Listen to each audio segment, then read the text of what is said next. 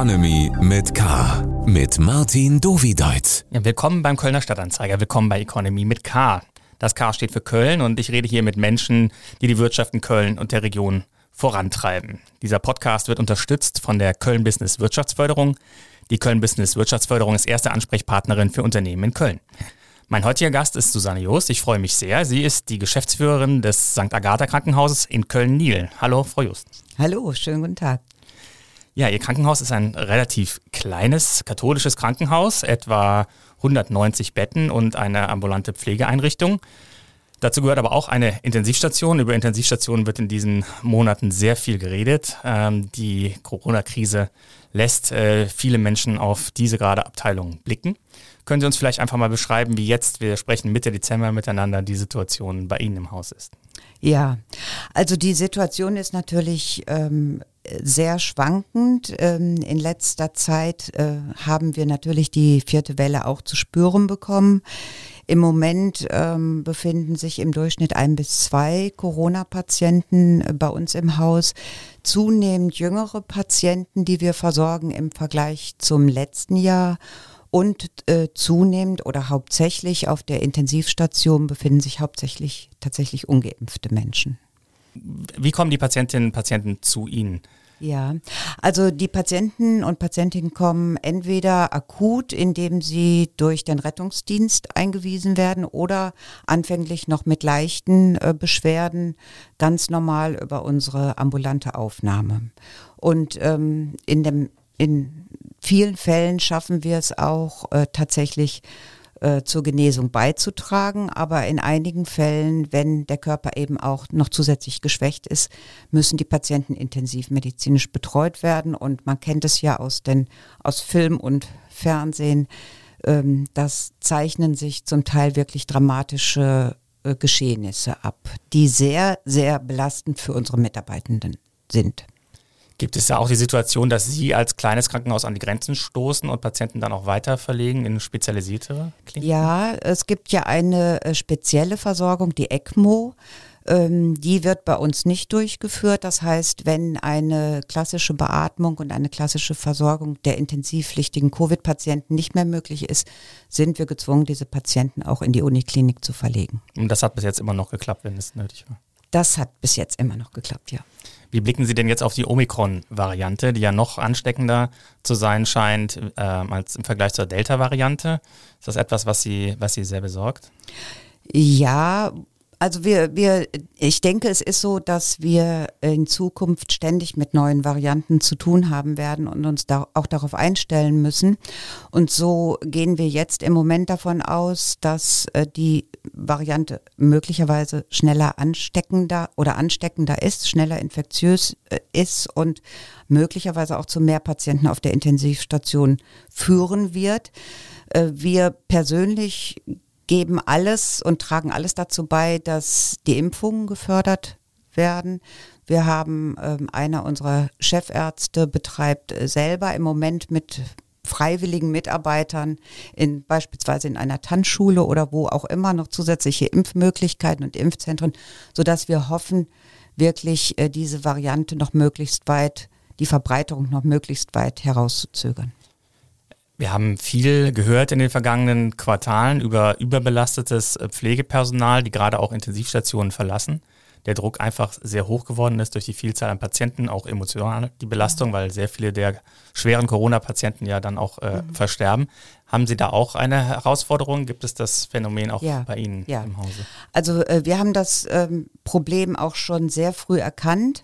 Wir haben bei uns im Haus ein Ethikteam, und dieses Ethikteam äh, bereitet schon seit vielen, vielen Jahren ein ethisches oder ein Ethikcafé vor, was äh, wir durchführen, wo wir immer sehr schwierige Themen, ethisch-moralische Themen quasi bei Kaffee und Kuchen besprochen haben mit den Mitarbeitenden. Dies äh, war jetzt in Corona-Zeiten ja nicht mehr möglich und äh, wir haben relativ schnell schon im ersten Jahr begonnen, äh, einem Mitarbeiter ein, ein Blitzlicht äh, zu machen, einem Mitarbeiter ein Meinungsbild einzuholen, ein Stimmungsbild einzuholen und haben dann daraufhin äh, die Mitarbeiter wirklich befragt, äh, wo sie sich Unterstützung wünschen, wo sie noch Informationen benötigen. Und im Anschluss haben wir in Verbindung mit unserer Abteilung für seelischer Gesundheit und der Seelsorge unser Medical Health Team gegründet und diese Mitarbeiter äh, sind waren speziell für unsere Mitarbeiter der Intensivstation, aber auch mhm. der Covid-Station Ansprechpartner, wenn es um eigene Probleme, eigene Schwierigkeiten im Umgang mit den Patienten ging, aber auch wenn es um persönliche Fragestellungen über Ängste äh, zur Krankheit und, und auch zum persönlichen Umfeld zu Hause ging. Mhm. Haben Sie das auch beobachtet oder Ihre Mitarbeiterinnen Mitarbeiter beobachtet, dass es so widerspenstige Patienten gibt? Weil das klingt jetzt so ein bisschen so, als sei das ein, ein Problem gewesen, das angesprochen ja, wurde. Ja, also äh, wir haben ähm, für unsere Hausgröße zwei dramatische ähm, Situationen tatsächlich gehabt, ähm, wo Impfgegner auch ähm, trotz ausführlicher Erklärung durch unsere Ärzte und durch unsere Pflegenden, was ihnen in den nächsten in den nächsten Tag oder am nächsten Tag passieren wird, in den nächsten Stunden passieren wird und dass sich die Zustände dramatisch verschlechtern werden. Die Patienten haben trotzdem unser Haus verlassen und sind dann ähm, zu einem viel zu späten Zeitpunkt erneut mit dem Rettungsdienst wieder zu uns eingeliefert worden und wir konnten dann eben nicht mehr helfen. Mhm. Und das ist sehr, sehr belastend für alle Beteiligten. Haben Sie jetzt auch schon Personal verloren oder ist es Ihnen geglückt, das, äh, das äh, Personal an sich äh, binden zu können? Ich meine, es sind jetzt auch schon ja. zwei Jahre. Ja. Ein bisschen Fluktuation gibt es ja immer, aber es ist schwerer geworden. Also wir haben sicherlich ähm, auch Fluktuation und wir haben auch sicherlich sehr gefrustete Mitarbeiter. Das wäre absurd, das anders darzustellen. Aber äh, wir haben schon oder legen schon sehr viel Wert auf das Miteinander. Wir haben sehr kurze Dienstwege. Äh, wir äh, ja, insbesondere eben auch durch das Medical Health Team haben unsere Mitarbeiter schon sehr gut begleitet und ich kriege die Rückmeldung äh, schon, dass die Mitarbeiter bleiben, weil sie im Agatha-Krankenhaus tätig sind. Mhm. Wenn ich auf Ihre Homepage schaue, dann suchen Sie aber Pflegekräfte eigentlich in allen Bereichen. Ist das das Phänomen des allgemeinen Pflegemangels oder ist das jetzt äh, ein akutes Problem? Ja, das ist äh, sicherlich der allgemeine Pflegemangel, der ja schon vor Jahren auch absehbar war. Ähm, äh, zu zu de, der Situation, die wir in der Pflege haben, kommt natürlich auch die veränderte, ähm, ähm, die, die, ja, ich sag mal, die Babyboomer gehen langsam in Rente. Ähm, das heißt, diese Mitarbeitenden fallen uns auch weg und es ist viele Jahre ja verpasst worden, den Pflegeberuf so attraktiv zu gestalten, dass wir auch genügend Nachwuchs haben. Und ich glaube, es gibt im Moment keine Kliniken, die nicht leider Gottes auch auf Fremdpersonal zurückgreifen müssen. Was heißt Fremdpersonal? Wo gibt es denn die Pflegerinnen und Pfleger? Ja. Also es gibt durchaus noch Mitarbeitende, die ähm, oder Pflegekräfte, die in die Personalvermittlung mhm. gehen und ähm, also als sogenannte Fach Kräfte als Fremdmitarbeiter tätig sind, weil sie in erster Linie ähm, in, diesen, in dieser Funktion sich die Dienste aussuchen können und mhm. auch die Arbeitszeiten aussuchen können. Und das ist ja etwas, woran ähm, es bei uns krankt. Es ist ja noch nicht mal unbedingt die Vergütung äh, immer an erster Stelle, was propagiert wird, dass die Pflegekräfte mehr äh, Gehalt brauchen, sondern in erster Linie ist es die Tatsache, dass es kein Wochenende zu planen gibt, dass es keine Feiertage zu planen gibt, dass es überhaupt keinen gescheiten Dienstplan gibt, der auch wirklich eingehalten wird, sondern die Mitarbeiter immer aufgrund aktueller Situationen, eben auch Corona-bedingten Situationen für die Kollegen einspringen müssen und äh, ihr Leben, ihr Privatleben einfach nicht planen können. Die Mitarbeitern können ja auch an Corona erkranken. Ist das auch passiert, dass dadurch ähm, quasi dann auch eine Unterversorgung war an Pflegekräften? Mussten sie auch schon mal Stationen vielleicht äh, mit geringerer Kapazität fahren aus, aus solchen Gründen?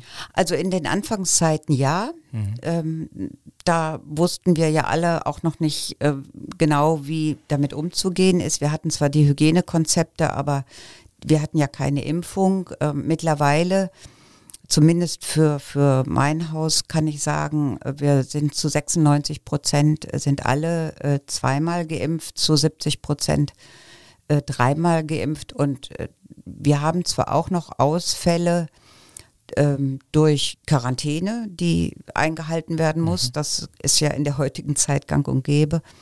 Aber wir haben im Moment äh, nur wenig positive Fälle, wirklich kranke Mitarbeiter. Sie haben gerade gesagt, 94, äh, 96 Prozent ähm, der Pflegekräfte sind geimpft. Wie blicken Sie da jetzt auf die Impfpflicht, die für Pflegeberufe und, und Heilberufe beschlossen worden ist? Ja, das ist ein heikles Thema, also zum jetzigen Zeitpunkt, weil es ja wirklich auch noch ganz frisch ist. Ähm, äh, wird es sicherlich viele äh, Betriebsräte, Mitarbeitervertretungen und meine Kollegen beschäftigen. Ähm, und wir werden herausfinden müssen, wie man mit der Frage umgeht, was ist mit langjährigen Mitarbeitern, die schon im Haus sind. Wir werden ja nicht alle Mitarbeitenden äh, aus den Bereichen in patientenferne Tätigkeiten äh, versetzen können oder ihnen etwas anbieten können. Von daher.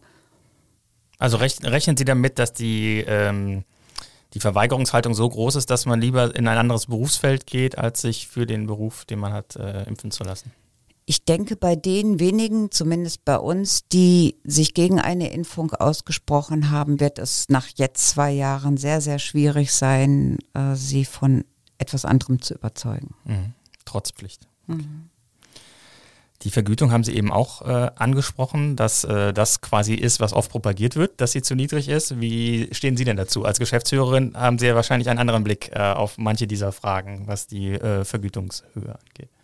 Also äh, ich bin natürlich immer, äh, ähm, äh, äh, stehe ich mit an der Stelle, dass äh, die Pflegenden äh, ausreichend oder deutlich besser vergütet werden müssen. Nur das, was ich eben sagen wollte, in den letzten Jahren ist an diesen Stellen auch schon nachgebessert worden und es ist eben nicht das Einzige. Selbstverständlich müssen Wochenenden, Nachtdienste ähm, entsprechend vergütet werden und wir haben auch sicherlich noch eine zu große Kluft beispielsweise zwischen Pflegedienst und Arztdienst. Mhm. Ich habe zum Beispiel gesehen im Tarifvertrag, äh, der für äh, Ihr christliches Haus gilt, dass es zum Beispiel auch schon einen tarifvertraglichen Zuschlag gibt für die Intensivpflegenden. Genau, es gibt äh, verschiedene Zuschläge für Intensivpflege, für Nachtdienst, für psychiatrische Pflege. Also es gibt schon viele äh, Zuschläge, die, die wir auch jetzt schon haben.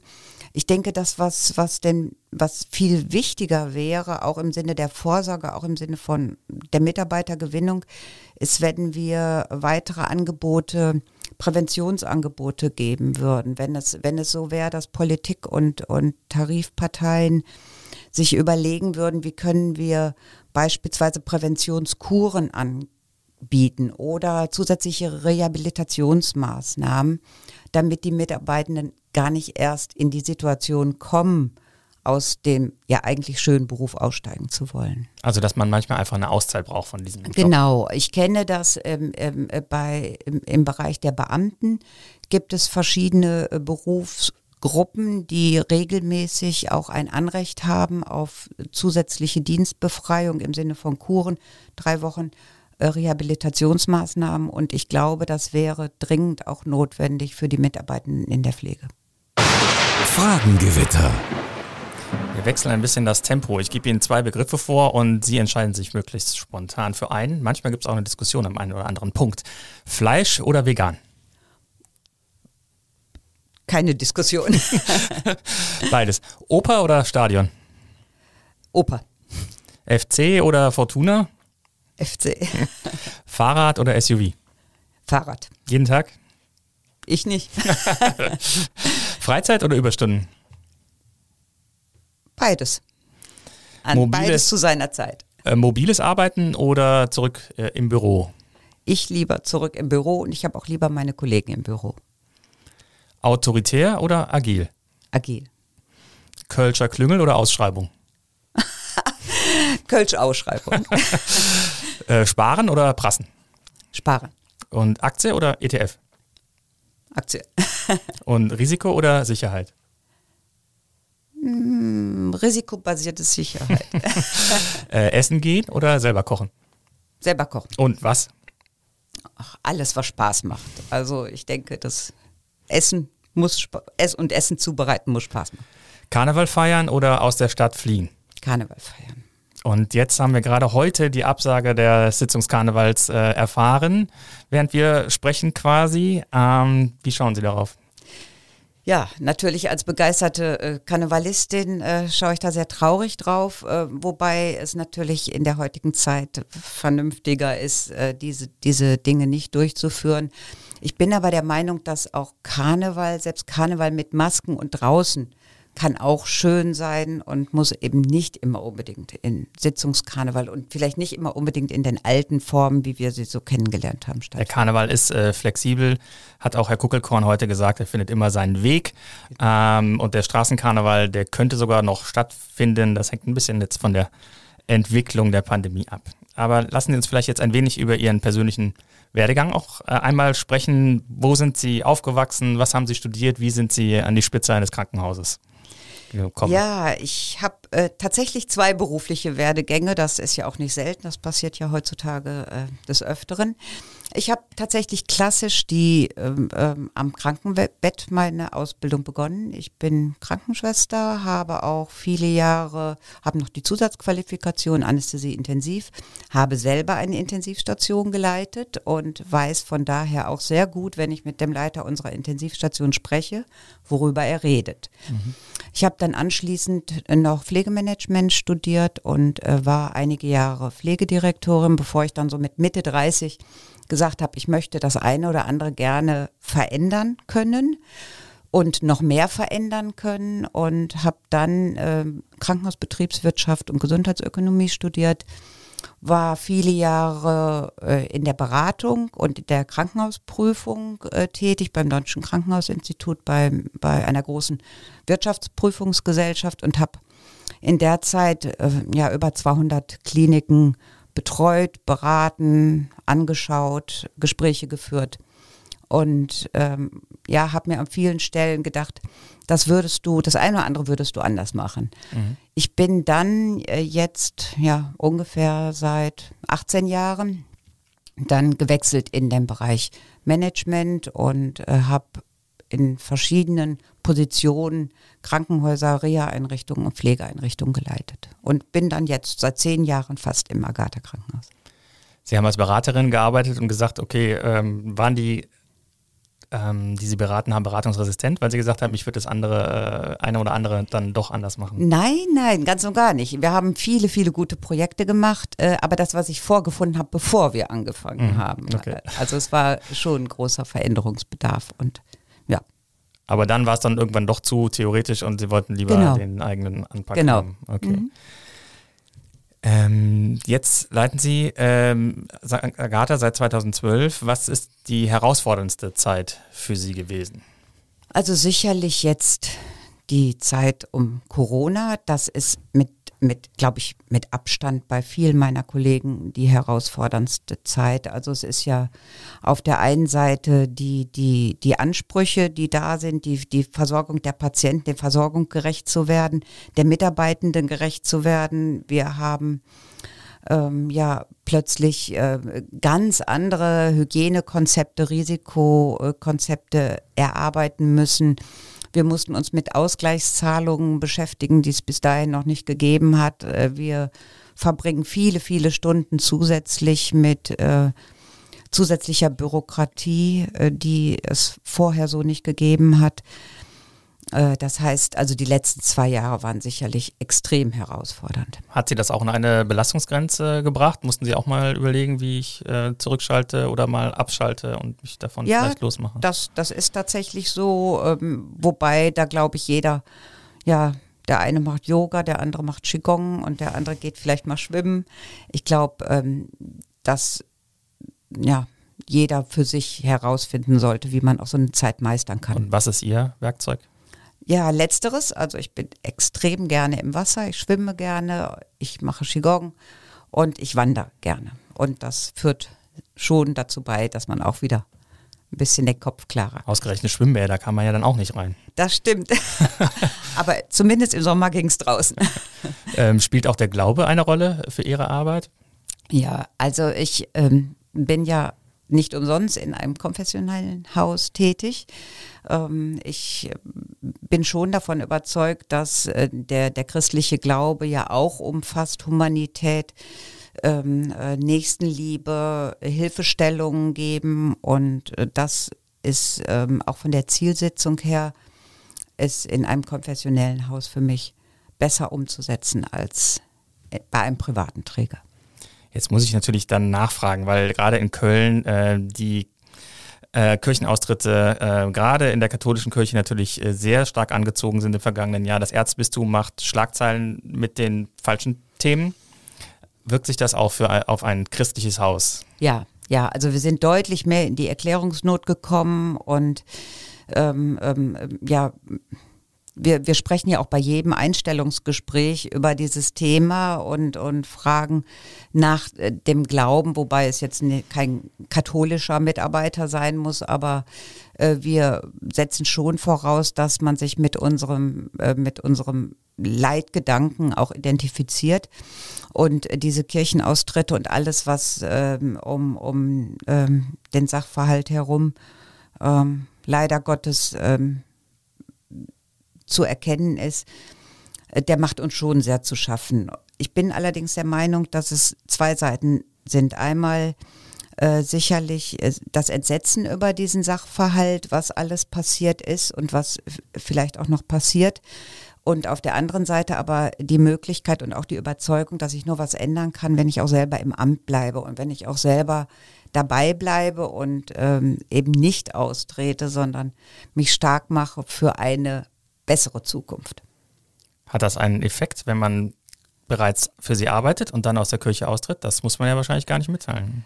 Genau, also das war früher so, das ist heutzutage, glaube ich. Mhm. Und gibt es auch so auf der Seite der Patienten da irgendeinen äh, Effekt oder ist das nur mehr in der, in der Belegschaft? Ja, bei den Patienten ist es, glaube ich, tatsächlich eher die positive Seite, wirklich mehr die Dankbarkeit noch und auch äh, bei den Rückmeldungen, die wir bekommen, die wir schriftlich bekommen, die wir mündlich bekommen, die wir in, im Netz bekommen, ist es schon so, dass äh, die Patienten eher sagen, man merkt noch, dass man in einem konfessionellen Krankenhaus ist aus den Bewertungen. So, wir schauen mal, was äh, andere äh, über Sie schreiben, sagen, weil Sie haben es ja angesprochen, dass man im Netz auch manchmal äh, ähm, was findet. Und ähm, es gibt ein Ranking der Krankenhäuser, in dem Sie in den letzten, glaube ich, drei Jahren für Köln äh, ganz oben abgeschnitten haben, für die kleinen Häuser zumindest. Ähm, erzählen Sie mal, äh, wie hat das geklappt? Ja, also das ist sicherlich etwas, äh, das war nicht geplant, das ist tatsächlich auf uns zugekommen. Das ist vielleicht auch der Lohn äh, dessen, dass wir äh, ein sehr gutes Miteinander haben. Wir sind ähm, jetzt schon drei Jahre hintereinander bei dem FAZ-Institut im Ranking zu dem besten Krankenhaus in Köln in unserer Größenordnung, also zwischen 150 und 300 Betten gewählt worden. Äh, die Kriterien sind äh, zweigeteilt, einmal eher faktisch basiert. Das heißt, es werden äh, Qualitätsberichte, es wird die Strukturqualität, was haben wir für eine Ausstattung, was haben wir für Geräte, welche, welche Mitarbeiterzahl haben wir, wie ist das Verhältnis zu, äh, zu den, der Anzahl der Mitarbeitenden und der Patienten.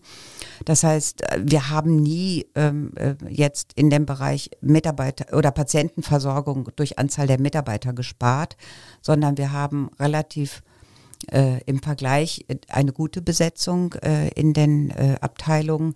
Wir haben Sie haben ungefähr 330 genau. Mitarbeiter bei 100 74 Vollbetten plus 16 Tage. Genau, genau. Ähm, und noch, wir haben noch eine Kurzzeitpflegestation mit 16 äh, Plätzen. Äh, das sind, äh, wir haben, sind allerdings auch so ausgerichtet, dass wir viel sprechende Medizin haben bei uns am Haus. Da komme ich vielleicht kommen wir später. Sprechende noch. Medizin, ja. das müssen Sie erklären. ja, das ist also äh, mehr der Bereich, äh, dass wir was, wir haben die geriatrische Komplexbehandlung, also es wird mit geriatrischen Patienten gearbeitet. Wir haben einen Schwerpunkt im ähm, Bereich Alkohol, qualifizierter Alkoholentzug. Im Bereich Essstörungen sind wir schon seit vielen Jahren ähm, äh, sehr aktiv in Köln. Äh, das heißt, es sind, wir wollen jetzt noch weitere äh, Dinge ähm, anbieten aus dem Bereich Psychiatrie und psychosomatische Versorgung. Und das bedeutet, dass man eben weniger Gerätemedizin hat und eher mehr Mitarbeitende und Therapeuten hat. Und von daher ist eben auch das Verhältnis zwischen Patienten und Anzahl der Mitarbeitenden größer, als wenn ich in einer somatischen, rein somatischen Klinik bin, wo ich vielleicht ausschließlich operativ tätig bin oder ja. Wenn Sie so viel mit äh, psychisch äh, belasteten Patienten zu tun haben, man hört oft, dass soziale Medien äh, einen negativen Effekt haben äh, auf viele Menschen. Sehen Sie das auch? Ja, ganz, ganz klar ja. Ähm, äh, wir werden in, in Zukunft den Bereich der Therapie auf den Sucht oder im Suchtbereich äh, sicherlich erweitern müssen, weil äh, gerade jetzt auch durch Corona ein extremer Bedarf ist äh, zur therapeutischen Versorgung von Menschen, die nicht ausschließlich Alkohol, sondern auch noch andere Suchtverhalten ähm, ähm, die sich jetzt äh, manifestieren. Das also es kann, sind neue Suchtformen dazugekommen. Es sind neue Suchtformen dazugekommen. Es, ist, ähm, ähm, es gibt Menschen, die Tage und Nächte äh, am Computer verbringen, am Computerspielen verbringen und eben ähm, auch da vielleicht irgendwann nicht mehr in der Lage sind, ihr tägliches Leben zu organisieren. Mhm. Und Social Media, also Instagram wird oft genannt. Ja, Sie meinen jetzt als, als Therapie oder? Nein, als, nicht als Therapiemöglichkeit, oder, sondern nee, als, als Auslöser, als, als weil Sie Essstörungen angesprochen ja, ja. haben. Ja.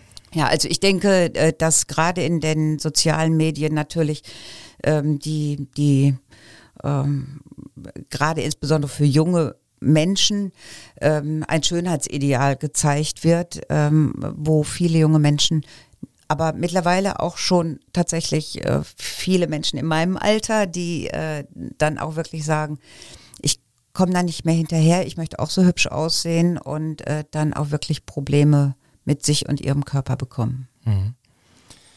Wir sind noch in der Rubrik aus den Bewertungen und ich habe genau. jetzt auch noch mal was Kritisches ähm, bei uns im Archiv äh, gefunden. Es gab mal eine richtige Debatte, die sich bei uns in den Leserbriefspalten vor allen Dingen entzündet hatte über die Kommunikation von Krankenhäusern mit ihren Patientinnen und Patienten. Da ging es zum Beispiel darum, dass Briefe geschickt werden an eine Witwe, die aber an den Verstorbenen adressiert sind. Ähm, kommt sowas vor und wie versuchen Sie sowas zu äh, verhindern? Weil das ist ja dann in der Krankenhausverwaltung für Sie eine Aufgabe. Genau, genau. Ich kann mich äh, sehr gut an den Fall erinnern, der stand in der Zeitung. ja. ähm, äh, ich habe dann auch bei uns recherchiert, äh, weil mir dieser Fall, so ein Fall bei uns nicht bewusst war. Er ist aber in der Tat auch einmal vorgekommen. Ähm, das ist äh, für die betroffenen Menschen ganz schlimm. Ähm, die Erklärung ist allerdings tatsächlich die, dass möglicherweise im Rahmen der Krankenhausaufnahme von den Patienten in der administrativen Patientenaufnahme, also in der Verwaltungsaufnahme, wenn die Daten erfasst werden, wirklich äh, Namen hinterlegt sind, an denen Briefe und Rechnungen äh, zu schicken sind. Und das kann dann tatsächlich auch mal sein, dass das eben die, der Verstorbene selbst ist. Und äh, das ist kein Akt, der bewusst von einem Mitarbeiter durchgeführt wird, dann wäre das schlimm, sondern es ist äh, aufgrund der Automatisierung dann möglicherweise in dem Fall eine Rechnung verschickt worden. Und da glaube ich, oder würde ich auch appellieren, dass man auch mal als Mitarbeiter der Verwaltung eines Krankenhauses Fehler machen kann. Wir wechseln mal das Thema. Ein Kölner Politiker ist Gesundheitsminister geworden, Karl Lauterbach. Haben Sie sich über die Nachricht gefreut? Ja, selbstverständlich habe ich mich gefreut. Ja, ähm, doch. Also ich hoffe und wünsche, äh, äh, dass Herr Lauterbach ähm, äh, ganz viele äh, äh, gute Dinge bewirken wird. Also äh, wir haben natürlich jetzt ja das eine Thema Corona, was uns alle beherrscht, aber wir haben darüber hinaus ja noch zahlreiche andere Themen und wir haben durch Herrn Professor Lauterbach eine Person, die sowohl medizinisch als auch gesundheitsökonomisch entsprechend qualifiziert ist und entsprechend hoch sind da auch meine Erwartungen, dass eben neben dem Thema Corona auch noch die zahlreichen anderen Dinge im Gesundheitswesen angesprochen und vielleicht auch gelöst werden, die es noch gibt. Eines äh, manifestiert sich gerade in seinem eigenen Wahlkreis. Ich spreche über das, das Krankenhaus äh, in Hohlweide. Dort tobt eine Debatte, ob das Krankenhaus eventuell äh, geschlossen werden müsste. Das hat ja natürlich viel damit zu tun, dass es um Spezialisierungen in den Klinikbereichen geht, dass nicht alle Krankenhäuser alles anbieten sollen etc. Und ähm, das ist jetzt ähm, ein Krankenhaus, ähm, das eben geschlossen werden könnte in diesem Zuge. Ähm, wie, wie, beurteilen Sie die Debatte eben um die Ökonomisierung oder, oder um die ökonomischen Zwänge im Gesundheitswesen? Ähm, ja, das ist, ich würde, ich, ja, vielleicht zweigeteilt. Also einmal das Thema äh, Klinikverbund äh, finde ich oder befürworte ich an allen den Stellen, wo es darum geht, wirklich äh, Fachlichkeit und Wissen zusammenzuführen, um die Versorgung für die Patienten zu verbessern.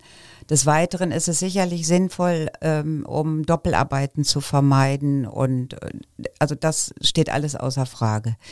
Ähm, wenn, wenn es der reine Zwang ist, die aus ökonomischen Gründen so etwas zu machen, dann ähm, ist es fragwürdig, ob das der ausschließende Grund sein könnte und sollte. Ich denke, wir sollten generell bei Verbünden darüber nachdenken, wie können wir die Gesundheitsversorgung für die Kölner Bürger verbessern und erst im zweiten Schritt schauen, wie wäre es dann da aufgebaut und ähm, ja, wie wären die Abläufe? Es gab, gibt ein schönes Sprichwort, das sagt, äh, wer zuerst an das äh, Geld denkt, kann Qualität gefährden und wer zuerst an Qualität denkt, kann Geld sparen. Und ich glaube, da ist auch was dran. Der Klinikverbund, das muss ich jetzt, glaube ich, kurz nochmal erläutern, da ist es die Debatte, ob die Universitätsklinik Köln, die städtischen Kliniken fusionieren, äh, um Kosten zu sparen, denn ähm, insgesamt machen die städtischen Kliniken 50 Millionen Euro Verlust in etwa äh, im Jahr. Sie arbeiten ja jetzt auch in einem Verbund, einem sehr kleinen Verbund. Ich glaube, es sind mhm. vier Häuser, wenn ich mich äh, nicht irre. Hm? Ja, genau. Wir haben, ähm, wir haben hier in Köln äh, vier Krankenhäuser. Dann haben wir noch in Berghain eine Klinik und wir haben noch eine psychiatrische Fachklinik in Zülpich und wir haben viele Pflegeeinrichtungen. Und das ist aber trotzdem ein sehr kleiner Verbund, ja. Ähm, wie, wie schaffen Sie es da quasi rund, äh, also wirtschaftlich eben auch ähm, ähm, am Ende äh, zumindest eine schwarze Null zu haben. Hat nicht immer geklappt in den vergangenen Jahren. Ich wollte gerade sagen, es hat, es hat nicht immer geklappt, ähm, aber ähm, es ist schon ähm, natürlich äh, ein Unterschied, ob man jetzt als Solitäreinrichtung ganz alleine da stehen würde. In einem Krankenhaus der Größe wie das Agatha Krankenhaus wäre das schier nicht machbar. Im Verbund äh, ist es schon so, dass wir uns gegenseitig unterstützen und äh, gewisse Themen auch miteinander angehen und uns absprechen. Wir haben äh, die eine Größe, wo wir äh, eben noch keinen großen bürokratischen Management und Wasserkopf haben, sondern wir sind alle noch relativ schlank aufgestellt. Und äh, das hat auch Vorteile. Also Ihr Haus macht etwa 24 Millionen Euro Umsatz, damit man sich das mal vorstellen kann. Ähm, aber in den veröffentlichten Berichten für 2018 und 2019 gab es zumindest leichten Verlust. Ich weiß nicht, wie ist die Lage denn derzeit? Durch die Corona-Aushilfszahlungen hat das was geholfen? Genau, oder? genau. Also wie bei vielen Kliniken, wir äh, mussten ja tatsächlich auch äh, geplante Operationen absagen. Wir äh, haben äh, ja den Schwerpunkt der Schilddrüsenchirurgie mit über 1000 Eingriffen äh, in fast äh, ja in, im Umkreis bestimmt von 100 Kilometer sind wir dort führend auch. Ähm, diese Patienten, diese elektiven Patienten, wie man immer so schön sagt, die Patienten, die einbestellt werden, sind in Corona-Zeiten deutlich weniger gekommen, auch weil die, zu, äh, weil die Zuweiser zum Teil ja ihre Praxen auch gar nicht im Betrieb hatten die ganze Zeit. Also wir sprechen beispielsweise über Nuklearmediziner. Ähm, und von daher waren wir dringend auch darauf angewiesen, die Ausgleichszahlung zu bekommen, die sich aber tatsächlich auf der Belegung des Vorjahres bezogen haben. Und von daher ist es, äh, ist der Abschluss dann entsprechend auch äh, wieder im Positiven.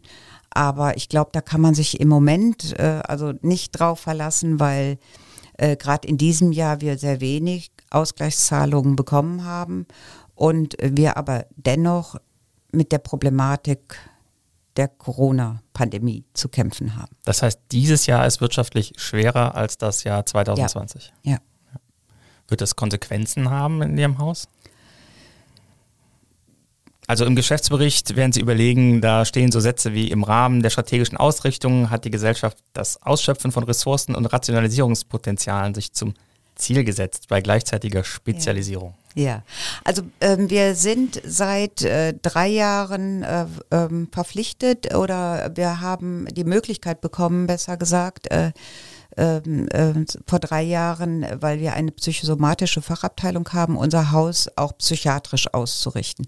Das heißt, das äh, Agatha Krankenhaus ist im Moment äh, zum, zur Hälfte psychiatrisch, psychosomatisch und zur Hälfte somatisch. Das ist eher selten, dass wir so ein Haus, ähm, so, so eine äh, Konstellation überhaupt noch finden. Da sind wir auch einzigartig in Köln, neben der Uniklinik vielleicht, aber ich glaube, das ist nicht der, der Partner, mit dem wir uns an dieser Stelle vergleichen können.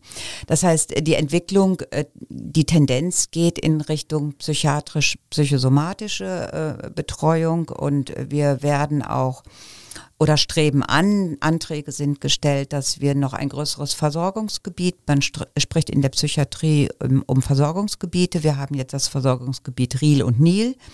Das wollen wir erweitern. Das heißt, äh, noch weitere zusätzliche äh, Gebiete hinzubekommen, wo wir die Pflichtversorgung für die psychiatrischen Akutpatienten auch übernehmen. Das müssen Sie kurz einmal erklären, was die Pflichtversorgung ist.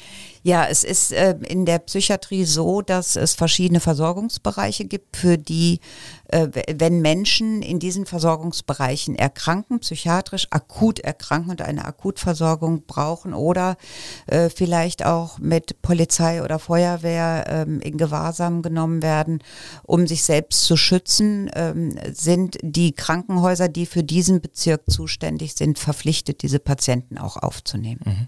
Okay. Das heißt, der Trend äh, der Spezialisierung wird sich fortsetzen für Ihr Haus, so interpretiere ich mhm. das. Einmal äh, psychosomatisch und auf der anderen Seite vor allen Dingen die Schilddrüsen. Ja, äh, psychosomatisch, psychiatrisch, mhm. also die Psychiatrie ist äh, jetzt hinzugekommen und den operativen ähm, äh, Teil werden wir so lange wie möglich äh, natürlich beibehalten. Wir alle wissen ja, dass es ähm, eine Krankenhausplanung ansteht im nächsten Frühjahr oder im nächsten Jahr, in der äh, gewisse äh, Leistungsschwerpunkte auch benannt werden. Und dann muss man halt gucken, äh, mittelfristig, äh, welche Vorgaben ja, für, für ein Krankenhaus in unserer Größe an Strukturkriterien, also wie viel Personal, rund um die Uhrbesetzung, welche Qualifikation, da kann sich möglicherweise, können sich die Ansprüche nochmal verändern. Das heißt, durch die mittelfristige Krankenhausplanung könnte sich das Spektrum der Leistungen, die Sie anbieten, durchaus äh, verändern. Von allen, von allen mhm. Kliniken. Mhm. Okay. Ähm, ja, wir kommen schon zum Ende des Gesprächs und ähm, jetzt wollen wir, will ich mal ein bisschen noch Zuversicht auch, äh, auch hören. das ist echt ein schweres Geschäft, in dem Sie unterwegs sind und äh, durch Corona dann nochmal verschärft. Äh, was verschafft Ihnen jetzt im Advent äh, Freude? Worauf äh, blicken Sie mit, mit Zuversicht? Ach, ja. Ähm, ich, also Freude bereitet bis jetzt hat mir tatsächlich, dass wir ähm, äh, noch mit unseren Mitarbeitenden äh, ähm, ähm, vor kurzem, ähm, als es noch möglich war, ein Reibekuchenfest gemacht haben. Das ist immer unser spezielles Weihnachtsfest. Wir haben im Vorgarten mit all unseren Mitarbeitenden eine Reibekuchenbude und Glühweinstand äh, gehabt. Das hat mir sehr viel Freude bereitet. Und äh, ich bin wirklich ganz zuversichtlich auch, dass wir, wenn, wenn wir schaffen, die ein oder anderen bürokratischen Hürden in unserem Gesundheitswesen abzubauen, äh, da auch zukünftig äh, ein, ein, eine gute neue Struktur schaffen können. Frau Jost, ganz herzlichen Dank für dieses Gespräch. Ich habe zu danken. Das war Susanne Jost, Geschäftsführerin des Krankenhauses St. Agatha in Köln-Niel aus dem Verbund der Stiftungen der Zelitien. Dieser Podcast wird unterstützt von der Köln Business Wirtschaftsförderung. Die Köln Business Wirtschaftsförderung ist erste Ansprechpartnerin für Unternehmen in Köln. Die Abonnenten des Kölner Stadtanzeiger machen es möglich, dass wir solche Podcasts produzieren können. Wenn Sie noch nicht dazugehören sollten, ksta.de slash Abo und dann ähm, können Sie uns äh, auch äh, abonnieren. Wir hören uns dann ähm, nach äh, Silvester wieder. Das war's für dieses Jahr bei Economy with Car und ich freue mich über jeden, der unseren Podcast abonniert und empfiehlt. Tschüss. Economy mit K.